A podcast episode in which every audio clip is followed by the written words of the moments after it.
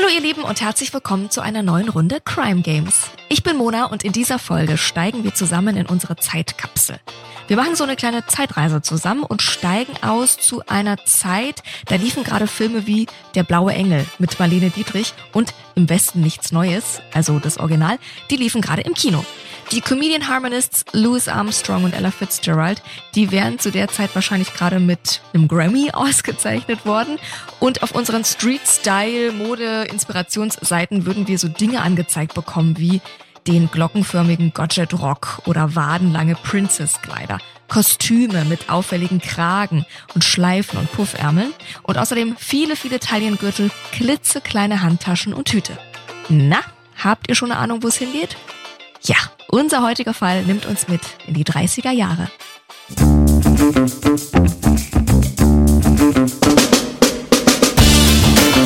Herzlich willkommen zu den Crime Games, der ersten True Crime Show zum Mitraten. Ich bin Mona und begrüße in diesem Podcast immer zwei Gäste aus dem Crime-Universum. Naja, und euch natürlich, ne? Ja, genau euch. In diesem Podcast wird nämlich nicht nur zugehört, nein, nein, hier wird richtig mitgerätselt. Zusammen mit meinen beiden Gästen versucht ihr nämlich in jeder Folge einen echten Kriminalfall zu lösen. Wie?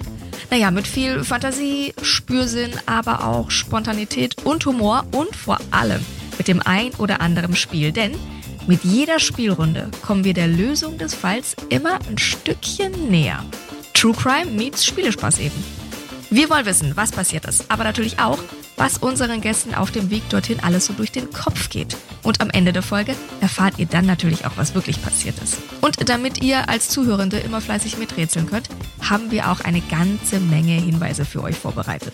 Also äh, Notizbuch raus, Trenchcoat an und los geht's, würde ich sagen, oder? Und damit hallo und herzlich willkommen, ihr Lieben. Und auf unserer Zeitreise, da habe ich noch zwei Passagierinnen mit dabei. Die eine Reise erprobt, denn schon als Kind ging es für sie in ferne Länder wie die Vereinten Arabischen Emirate, Jordanien und auch Afrika. Heute lebt und schreibt sie in Oberösterreich und in Wien. Schön, dass du mit dabei bist, Beate Maxian. Ja, danke für die Einladung. Ich freue mich dabei zu sein. Und meine zweite Passagierin in diesem Podcast, die wiederum ist quasi in den 30ern zu Hause. Sie hat nämlich über Berlin als Metropole des Verbrechens sowohl einen Dokumentarfilm als auch ein Buch veröffentlicht, das eben in dieser Zeit spielt. Hallo auch an dich, Nathalie Bögel. Ja, vielen herzlichen Dank. Bin ganz gespannt, wie das hier heute wird. Wir haben gleich noch jede Menge Zeit, euch besser kennenzulernen. Erstmal soll es jetzt um unseren heutigen Fall gehen und wir starten mit unserer Story-Prämisse. Unser heutiger Fall trägt sich 1933 in New York City zu. Die Zeiten sind hart, denn die Wirtschaftskrise, also die Great Depression, setzt dem Land ordentlich zu. So auch unserem Tony Marino, der eine Bar in der Bronx führt und immer wieder Geldprobleme hat. Dennoch freut er sich jedes Mal, wenn er Stammkunden verliert. Warum das so komisch ist, das besprechen wir in Kapitel 1. Spekulative Geschäfte. Und wenn ich wir sage, meine ich natürlich euch, denn die erste Frage an euch, die lautet direkt. Warum ist Tony Marino froh, wenn er in diesen schweren Zeiten auch noch Kundschaft verliert? Und diese Frage müsst ihr mir nicht einfach so beantworten. Nein, es gibt ein bisschen Hilfe von unserem allerersten Spiel. Der rote Faden. Ich lese euch also Fragen vor und ihr improvisiert mir jeweils eine Antwort. Direkt im Anschluss jeder Antwort kläre ich dann auf, ob ihr recht habt oder nicht. Okay, eure erste Frage lautet, was passiert denn mit Tonys Stammkunden, wenn er sie verliert? Wollen oder können die nicht mehr in seine Bar kommen? Äh, ich sage mal, sie können nicht mehr in die Bar kommen. Mhm. Weil sie entweder unter der Erde liegen, also mein erster Gedanke war, der wäscht Schwarzgeld weiß. Weil dann, da bist du ja da auch froh, wenn keine Kundschaft kommt. Je weniger Kundschaft, umso besser kannst du Schwarzgeld weiß waschen. Aber nachdem jetzt die Frage war, kommen sie oder kommen sie, sage ich, die liegen alle unter der Erde. Also du sagst, die sind tot? Ich sag, die sind tot. Herrlich. Okay, Adam, du kannst es glauben, aber das ist die 100-Punkte-Antwort, deine erste. Sehr schön. Nathalie, du wolltest das natürlich auch gerade sagen, oder? Ich wollte sagen, dass er im Zweitunternehmen Bestattungsunternehmer ist und deswegen davon profitiert, der Toni. Auch tot im Endeffekt. Ja, das würde ja, genau, hervorragend genau, zusammenfassen. Pass mal auf. Die Frage zwei, vielleicht ist das was für dich, Natalie, lautet jetzt, was hat Tonis Bar denn damit zu tun, dass die unter der Erde liegen? Ui, das weiß ich nicht. Also vergiftet wird er sie wohl kaum haben. Es kam zu kriminellen Handlungen in der Bar, woran sie gestorben sind. Da gab es einen Überfall, einen Raubüberfall. Hm, mhm. Hm. Das, das ist alles das, so ein bisschen richtig, ehrlich gesagt, Nathalie. Was war da los bei Toni 1933? Ja, was war da los? Was war da los in Amerika, gerade auch in den Bars? Die Prohibition, war die nicht schon vorüber? Nee, die war noch, du hast recht, Prohibition, Great Depression, schwer an Alkohol zu kommen, aber trotzdem kommen viele in die Bar und viele davon ja auch alkoholkrank. Und unser Tony, was macht der? Ah, okay, der puncht selber Alkohol oder der brennt selbst Alkohol und leider ist ihm die Mischung nicht ganz geglückt. ja? Was sagst du, Beate? Fällt dir da Ja, das ist eine schöne Antwort von der Nathalie. Leider ist ihm die Mischung nicht richtig geglückt. Das erinnert mich so an die Werbung aus den 1950er Jahren, so Klosterfrau Melissengeist, wo jeder dachte, das ist gesund, und in Wahrheit war es 80-prozentiger Alkohol oder so. ja. äh, aber ich, ich, meine erste Idee war so Mafia. Es war ja auch die Zeit dieser mafiösen Strukturen. Du hast gesagt, Alkohol war im Spiel. Die waren alle betrunken, wie sie da reingekommen sind. Ja, dann haben die vielleicht nicht mehr mitbekommen, dass sie erschossen wurden von Gegenspielern. Ich habe so diese alten Mafia-Filme im Kopf, wo sie um den Tisch herum sitzen, Pasta essen, tollen Wein trinken und dann kommt die Gegen-Mafia-Gang und schießt alle nieder. Herrlich. So El Capone-mäßig. Ja, du, du schreibst doch schon wieder ein neues Buch gerade in dem Moment, oder? Ja, mehr oder weniger. Vielleicht sollte ich mal in diese Zeit zurückreisen. Nathalie, wolltest du noch was sagen? Ja, das kann auch eine kombinierte illegale Bar und illegale Spielhölle gewesen sein. Also, da wurde illegaler Alkohol ausgeschenkt, Prohibition galt also noch und man hat auch zusammen gespielt um Geld. Und dabei ist es zu Streitigkeiten gekommen. Das fällt mir noch als zweite Variante von Kriminalität in so einer verbotenen Bar ein. Sehr schön, alles so ein bisschen richtig. Ich sag mal, die Verzweiflung unter den Menschen ist groß. Es ist immer noch äh, die große Great Depression. Viele trotz Prohibition schwer alkoholkrank. Und unser Tony, dem macht das gar nichts. Der verschärft dieses Problem sogar noch, indem er seinen Kunden einfach immer weiter einschenkt, egal in welchem Zustand die sind bis sie sich eben zu Tode saufen. Von daher war alles so ein bisschen, ein bisschen richtig. Ui. Frage drei: Tony Marino hat einen Bekannten bei einer Versicherung. Wozu kann er den denn gebrauchen? Uiuiuiui. Ja, diese ähm, Gäste in Tonys Bar haben natürlich eine Versicherung bei seinem Freund abgeschlossen, und zwar eine Lebensversicherung. Als Nutznießer dieser Lebensversicherung haben sie Toni eingesetzt oder Tonis Frau oder Tonis Schwester. Und nach dem plötzlichen Ableben in Tonis Bar kriegen sie die Versicherungssumme ausgezahlt. Ausgleich, oh. Nathalie. Ja, toll sogar. Super. Ausgleich, jeder eine 100-Punkte-Antwort. Mit der Hilfe von dem Bekannten schließt Tony Lebensversicherung auf seine Gäste ab, tatsächlich. Und ein frühzeitiges Ableben bedeutet damit ein lukratives Geschäft für unseren Barbesitzer. Sehr, sehr gut. Da habt ihr euch sehr gut geschlagen, muss ich sagen. Ich habe gedacht, das ist ein bisschen tricky, aber habt ihr sehr, sehr gut gemacht.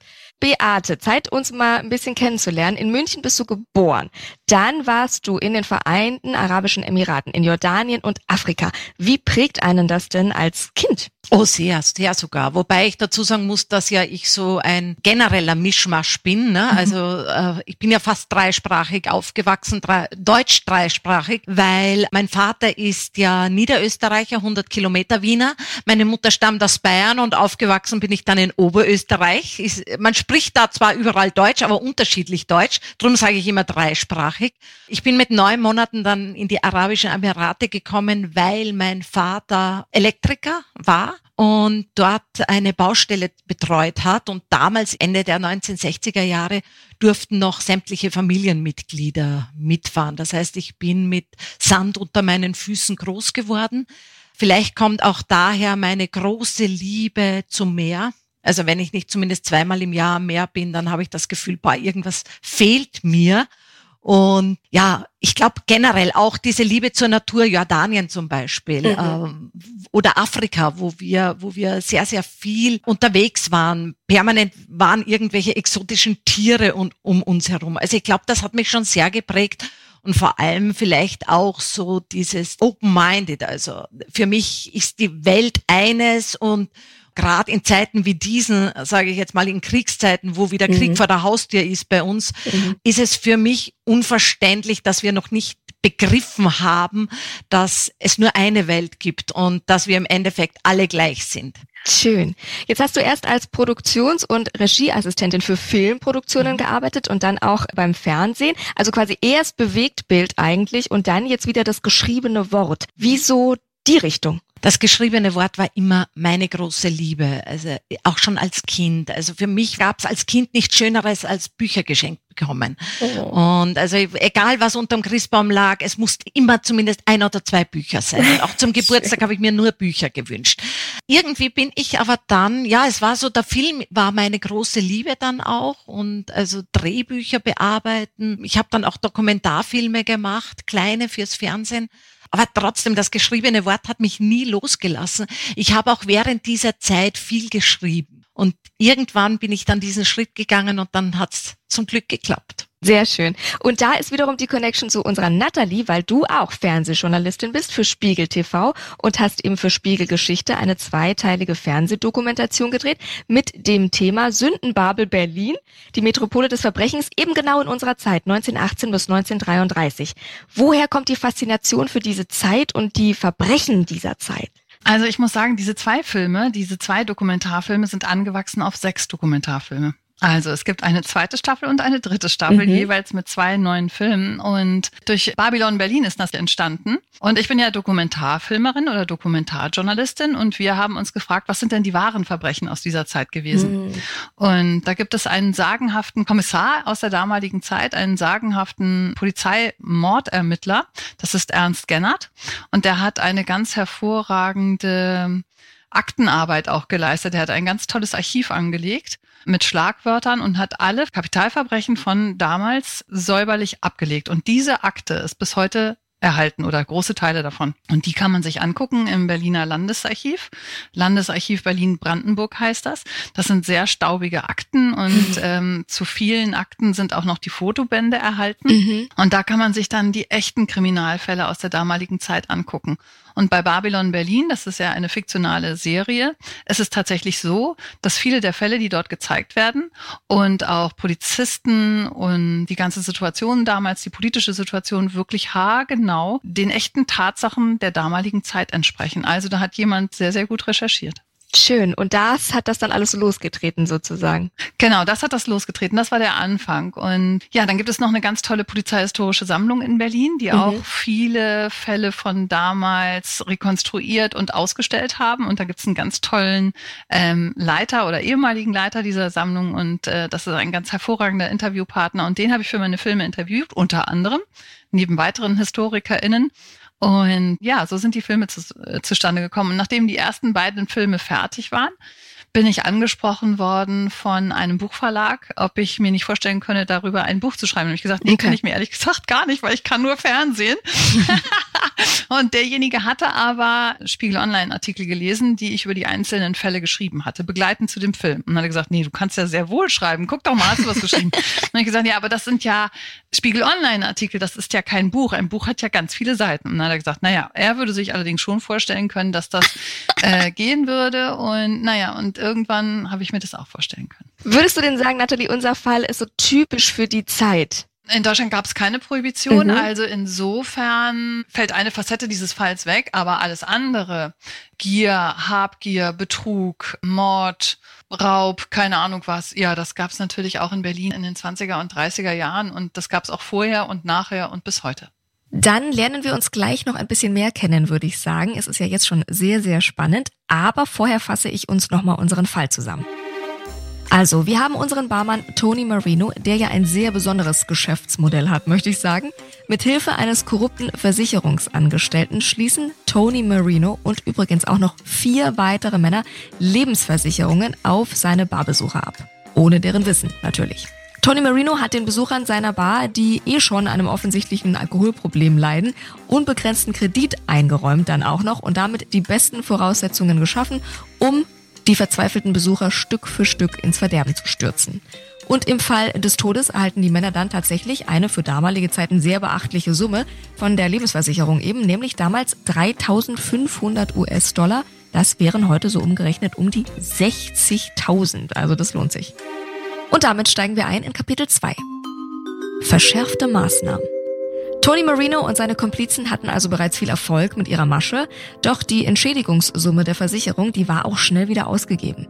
Ein neues Opfer musste also her und das dauert auch gar nicht lange, bis sie fündig werden.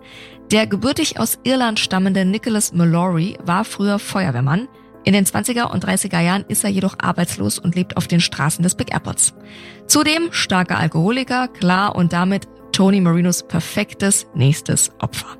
Zumindest erstmal scheinbar, denn egal wie oft Nicholas Mallory auch betrunken aus der Bar taumelt, am nächsten Tag kehrt der Stock nüchtern wieder zurück.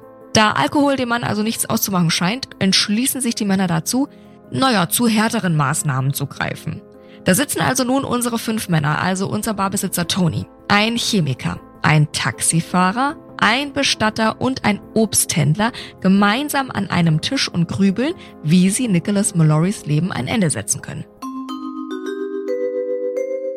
Und ihr, ihr dürft jetzt auch darüber nachgrübeln. Ihr sitzt quasi mit unseren fünf Gangstern an einem Tisch.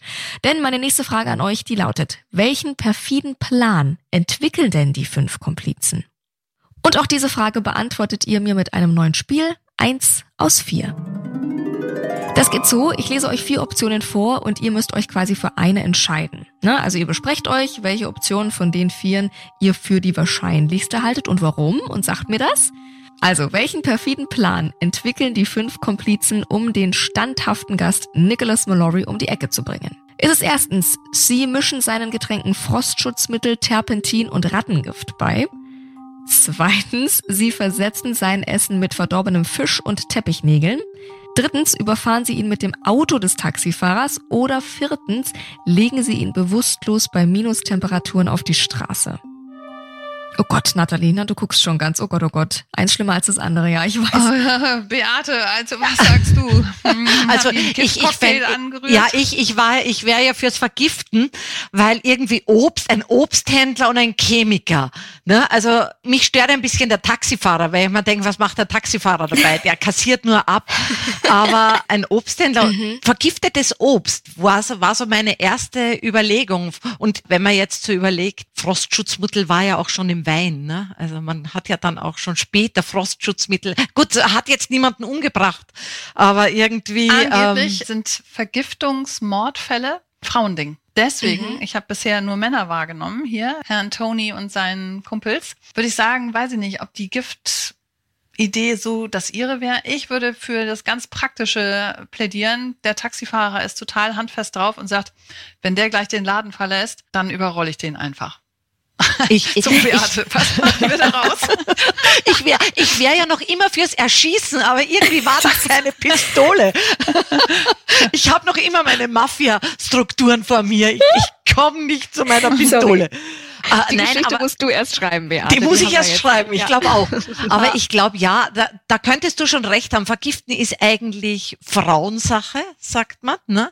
bewusstlos auf die Straße bei Minustemperaturen, da könnte er munter werden. Also das, das Risiko können Sie nicht eingehen. Ist viel zu unsicher. Ja, zu unsicher. Und äh, es gibt ja auch noch ganz viele tolle Hilfs hilfsbereite Menschen, ja. die würden ihm dann aufhelfen ja, und eben, ins Warme eben, bringen. Eben. Also das Risiko ist groß. Das ist zu groß. Da kann man mit dem Taxi, was drüber fährt, schon Genau, aber der muss ordentlich ja, das wäre drüber fahren, weil der gewesen. Aber, nicht, dass er das ähm, überlebt, weil irgendwie muss er das dann schon hinkriegen, dass er ordentlich drüber oder zwei, dreimal, ne? Gut, dann wir einigen uns auf das Taxi. Ich merke das. Ich merke okay. das, bevor die Fantasie mit uns durchbringt. Ich löse auf und es ist ein bisschen mhm. gemein, ich weiß, aber sie haben alle vier Methoden angewendet. Oh, Ui. die sind auf Nummer sicher gegangen, oder? Ich weiß, ich war gemein bei dem Spiel. Sie scheitern tatsächlich jedes Mal, denn wie durch ein Wunder überlebt Nicholas Mallory alle Mordanschläge und steht jeweils nach nur kurzer Zeit wieder in Tony Marinos Bar. Und für seine Widerstandskraft erhält er tatsächlich die treffenden Beinamen oder Spitznamen Mike the Durable, also Mike der Langlebige und Iron Mike, Eiserner Mike. Ja, war tatsächlich so, dass er das alles weggesteckt hat. Nach dem Taxiunfall, ja, nachdem er mit dem Taxi da überfahren wurde, war er tatsächlich mal für längere Zeit im Krankenhaus. Da haben sie ihn wahrscheinlich gleich von allem anderen auch geheilt, weil auch da war er tatsächlich dann wieder irgendwann in der Bar. Doch selbst die längste Glückssträhne findet irgendwann ein Ende, und zwar am 22. Februar 1933 dann. Dann gelingt es den Männern nämlich schließlich, Nicholas Mallory doch umzubringen. Nachdem er sich erneut an Tony Marinos Bar bewusstlos äh, getrunken hat, verfrachten ihn die Männer dann in eine Wohnung und drehen dort den Gasherd auf. Ja, und diesen Anschlag überlebt dann selbst unser Iron Mike nicht mehr. Den Totenschein, den stellt wiederum ein dem Quintett bekannter Arzt aus, klar, man kennt sich, ne? der Mallory dann eine Lungenentzündung als Todesursache bescheinigt. Und daraufhin wird die Leiche dann vom Bestatter der Bande ganz, ganz schnell und fix und eilig unter die Erde gebracht. Oh Gott, oh Gott, es ist verrückt, Natalie. Du schlägst schon die Hände über den Kopf zusammen. Was haben die sich da ausgedacht, oder? Aber um genau so eine dunkle Seite der goldenen Zwanziger geht es ja auch in deinem Buch um gewissenlose Mörder. Würdest du sagen, der Fall könnte da Platz haben in deinem Buch? Wie würdest du den einstufen? Hm, es sind ja tatsächlich mehrere daran beteiligt. Ne? Das kann man ja schon als eine kriminelle Vereinigung äh, bezeichnen. Das sind doch ja wieder ein bisschen Mafia, Beate. Ja, auf jeden Fall. Und da gab es durchaus Entsprechungen damals. Ähm, in Berlin gab es damals die sogenannten Ringvereine. Das waren nach außen hin getan Gemütlichkeitsvereine, aber in Wahrheit waren es häufig entlassene Straftäter aus dem Gefängnis. Und die haben dann gemeinsam miteinander Dinger gedreht. Allerdings hatten sie einen Ehrenkodex und das war, dass Mord ausgeschlossen war. Mhm. Insofern, die fünf da in New York waren ein Stück weit härter drauf und vor allen Dingen, wenn ich mir überlege, dass sie wirklich zu fünf versucht haben, Iron Mike um die Ecke zu bringen und dann so weit ging, dass sie ihn dann mit, äh, mit, der, mit dem Gasaufdrehen vergiftet haben. Ja, und vorher mit dem Auto drüber gefahren sind okay. und ihn Gift in den Alkohol gepanscht haben. Also das ist schon wirklich sehr, sehr hartnäckig. Hm, also es hätte so in Berlin passieren können, allerdings wahrscheinlich nicht bei den Ringvereinen. Da gab es ganz viele von in Berlin, weil die halt diesen Ehrenkodex in Anführungsstrichen hatten. Mord ist ausgeschlossen. Weißt du, was wirklich das Schlimme ist, wenn du dieses so ein Exposé an den Verlag schickst oder deiner Lektorin gibst, dann sagt die, oh Gott, übertreib nicht so, das glaubt dir nie jemand. Ja. Das stimmt, oder? Nee, da hast du ein bisschen zu dick aufgetragen, Beate, ja, mit der genau. Geschichte. Gibt's was aus deinem Buch, Nathalie, was du wirklich selber nicht glauben konntest? Was ich ganz herrlich fand, war ein Betrüger tatsächlich. Betrüger haben immer einen ganz gewissen Charme und eine große Fähigkeit, Menschen zu überzeugen. Weil sonst wäre man nicht so blöd und würde diesen Menschen sein Geld anvertrauen. Und der hatte also die perfekte Pferdewette sich ausgedacht und mhm. Hat gesagt, er hat ein ganz tolles System. Am Ende des Tages war es nichts anderes als ein Schneeballsystem. Und das hatte so viel Erfolg, dieses betrügerische Wetten auf Pferderennensystem, dass der große Säle anmieten konnte. Und ja, auch Polizisten sind dort hingegangen und haben Geld eingezahlt. Mhm. Das fand ich schon sehr skurril und ich meine mich zu erinnern, dass eine Wettannahmestelle tatsächlich neben einer großen Polizeiwache war und dort waren die Polizisten die besten Kunden. Das ist somit der skurrilste Fall und ich kann nicht umhin, ich, also ich fand den ganz schön sympathisch, so ja. vom Lesen her. Man merkt, ja, ja, es ist ja, genau, dass er es geschafft hätte, so vielen Menschen da einen vom Pferd im wahrsten Sinne zu erzählen. Was mir natürlich am Ende immer leid tut, wenn es dann so viel Geld war, dass die Menschen sich dafür überschuldet haben und so. Ja, das, das war dann natürlich nicht so das schöne Outcome, aber trotzdem hatte ich große Sympathien für die. Und grausame Verbrecher gab es allemal in der Zeit. Also es gibt zwei berühmt berüchtigte Massenmörder. Das Wort wurde auch damals von dem Kommissar geprägt. Das ist so grausam, dass ich das jetzt hier nicht erzählen möchte, aber das war an Grausamkeit auf jeden Fall kaum zu überbieten. Mhm wenn man sowas dann liest und du sowas aufarbeiten musst ja in dem Fall und so richtig eintauchen musst, geht dir das dann auch nahe mal oder kannst du das abschotten? Ja. Nein, das kann man nicht abschotten. Und ich finde, es gibt auch eine Grenze des Zumutbaren für LeserInnen oder ZuschauerInnen. Ich glaube, da darf man nicht rübergehen, weil sonst äh, kommt man so in einen sehr splatterigen Bereich. Und ich finde, das hat in einem, auch wenn die mit Jugendschutz gesendet werden, ab 22 Uhr beispielsweise, Trotzdem darf man da nicht zu detailliert vorgehen und das tue ich auf gar keinen Fall. Ja. Ich stelle mir immer vor, dass eins meiner Kinder vielleicht das auch mal liest und ich möchte die gar nicht schockieren und schocken. Ja, aber du musst es natürlich erstmal trotzdem recherchieren und lesen und dann entscheiden, das filter ich jetzt für den Rest raus. Okay. Verstehe. Beate, über dich habe ich gelesen. Ich kann mir nichts Schöneres vorstellen, als zu schreiben. Wenn ich mal drei Tage nichts tue, bekomme ich regelrecht Entzugserscheinungen. Du kannst das Denken nicht abstellen. Ich finde das irgendwie sehr sympathisch, weil es mir oft auch so geht. Schreibst du denn niemals nie? Äh, Im Grunde genommen nicht. Und immer wenn ich nicht schreibe, oder ich habe zumindest immer einen Notizblock bei mir. Mhm. Und wenn ich so drei, vier Tage, aus welchem Grund auch immer, nicht hinter meinem PC sitze und schreibe, habe ich schon fast ein schlechtes Gewissen. Und vielleicht liegt es auch daran, dass ich immer das Gefühl habe, ich muss was tun. Mhm. Und nichts zu tun bedeutet für mich mal zu liegen irgendwo, das schon, ne? Aber dann denke ich. Und meistens ist dann irgendein Notizblock neben mir und dann muss ich schon wieder was aufschreiben. Wie viele äh, Ideen auf diesen Notizblock fließen in die Bücher ein? Oder gibt es manchmal so, wo du das wieder liest und denkst, was habe ich denn da gedacht, weiß ich gar nicht mehr? ja, da geht's mir oft so. also Stichwort. Ja, genau, wo ich mir was aufschreibe und mir denke, boah, Beate, das wird super. Und dann denke ich mir drei Tage später, was hab ich da eigentlich gemeint damit? Weil während ich mir die Notiz mache, ist es ja logisch. Aber dann, wenn es einfließen soll, dann denke ich mir, oh Gott, ja. Und ich habe beim Schreiben schon auch Spaß mit mir. Du, das glaube ich dir. Also daran habe ich keinen Zweifel, wirklich. Das glaube ich. Sehr schön. So, zurück zu unserem Fall. Ich fasse noch mal ganz kurz zusammen. Unser Barmann Tony Marino hat also ein ganz besonderes Geschäftsmodell mit seiner Bar. Er und seine vier Komplizen schließen erst mit Hilfe eines korrupten Versicherungsangestellten Lebensversicherungen auf seine Barbesucher ab.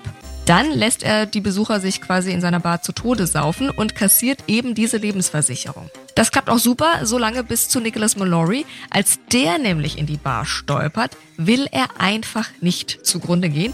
Also wollen unsere fünf Gangster so ein bisschen nachhelfen mit etlichen Mordversuchen und dann gelingt es ihnen auch tatsächlich endlich diesen Iron Mike, wie er dann heißt, der so standhaft ist, gelingt es ihnen dann also den umzubringen. Skurriler Fall, jetzt schon, aber da geht noch ein bisschen mehr. Und zwar in Kapitel 3. Späte Gerechtigkeit.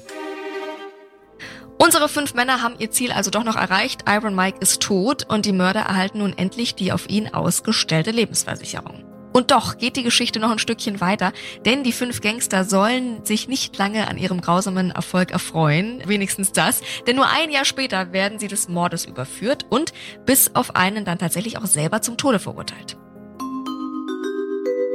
Ihr ahnt es, die Frage an euch, warum fliegen die denn auf? Und auch da dürft ihr noch mal raten in unserem Spiel eins aus vier.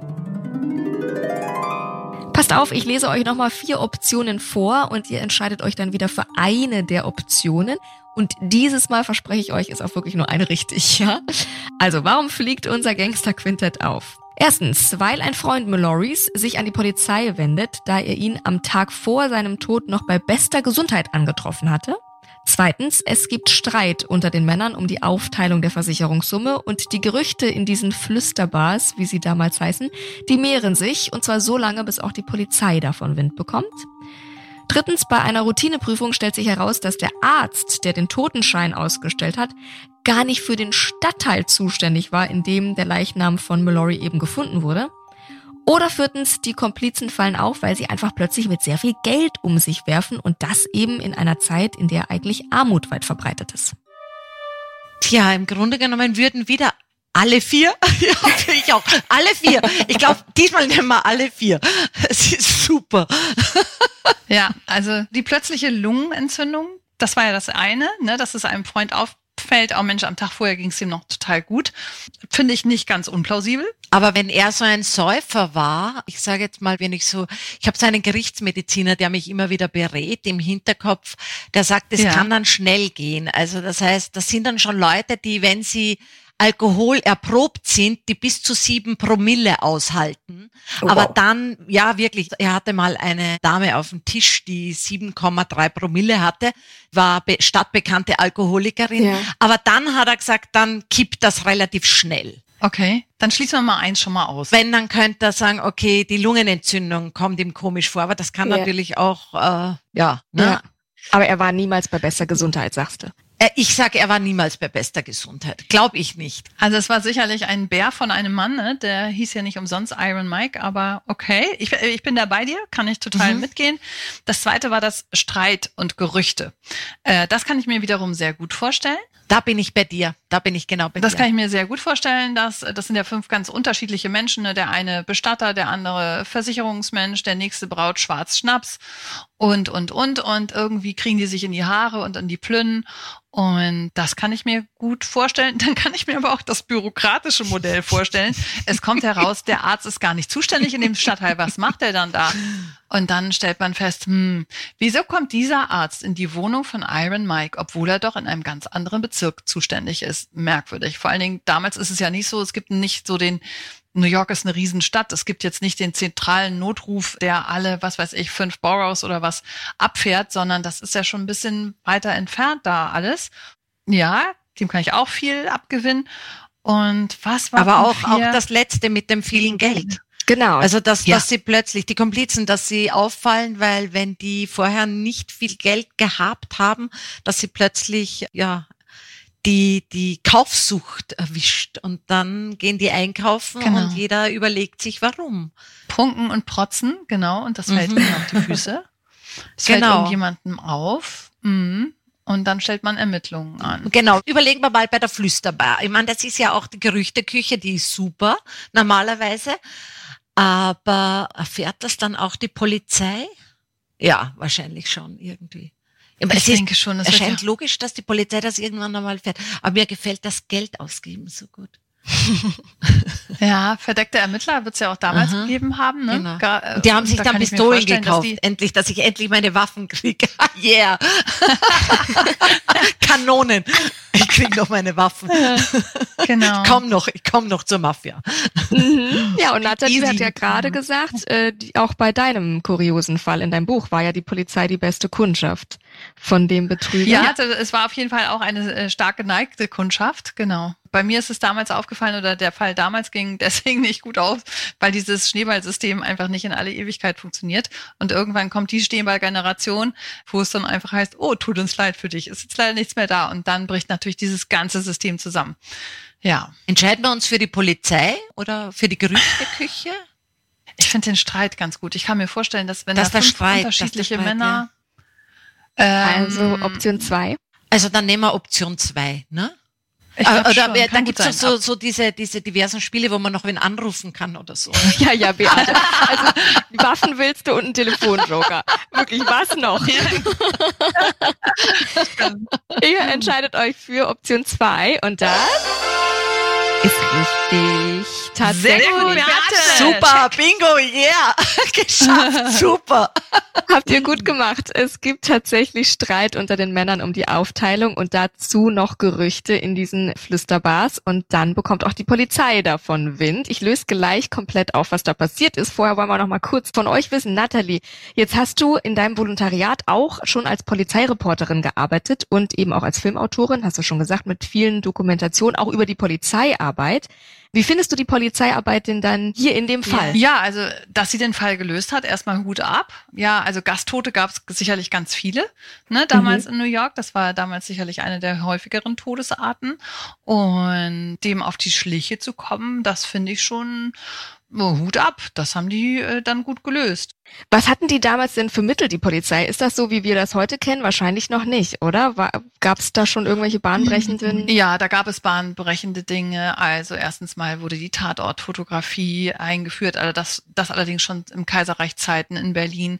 Fingerabdrücke, Daktyskopie gab es seit Ende des 20. Jahrhunderts. Das war ganz wichtig. Und vor allen Dingen diese systematische Tatortarbeit, die hat dieser Ernst Gennert in Berlin tatsächlich eingeführt. Und darauf fußt Ermittlungsarbeit in den Polizeien weltweit tatsächlich Ach, bis heute.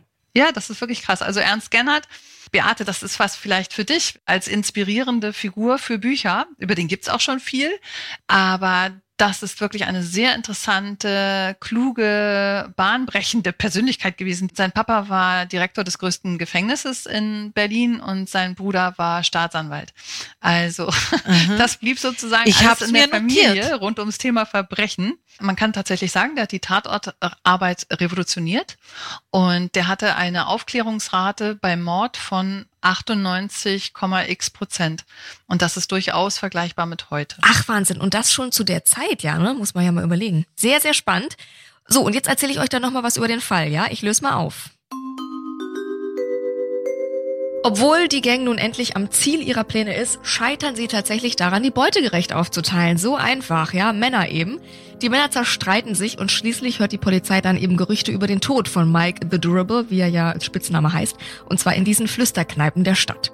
Die Polizei lässt die Leiche dann exhumieren und einer nachträglichen Autopsie unterziehen und diese ergibt eben, dass Mallory nicht eines natürlichen Todes gestorben ist, sondern tatsächlich ermordet worden ist.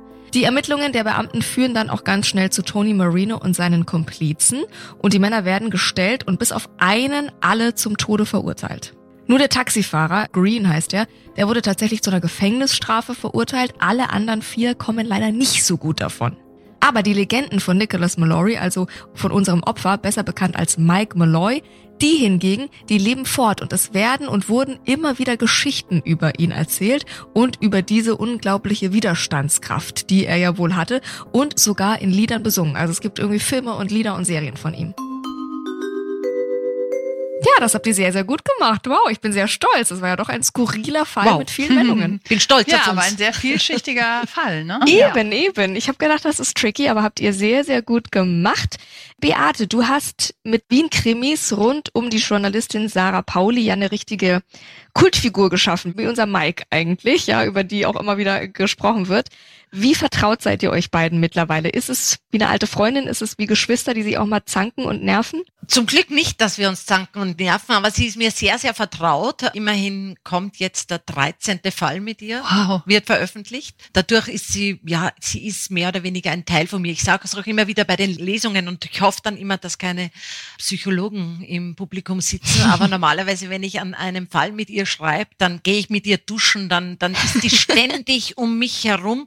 Okay. Äh, die liegt im Bett neben mir, die ist in meinem Kopf wochenlang, bis der Fall abgeschlossen ist und dann schicke ich sie wieder mal ein bisschen in Urlaub. Das klingt sehr spannend. Ich glaube, ich muss unbedingt mal einen Fall lesen, Beate, aber dringend. Ja, ja, das, oh, das würde mich freuen. Sehr spannend. Ich danke euch, dass ihr heute mit dabei wart und wirklich diesen Fall gelöst habt. Was sagt ihr zum Fall nochmal abschließend? Eigentlich toll. Ich fand ja diesen mit alle, dass die diese vier verschiedenen Mordarten ja probiert haben und irgendwie nichts hat funktioniert. Also schon irgendwie schräg.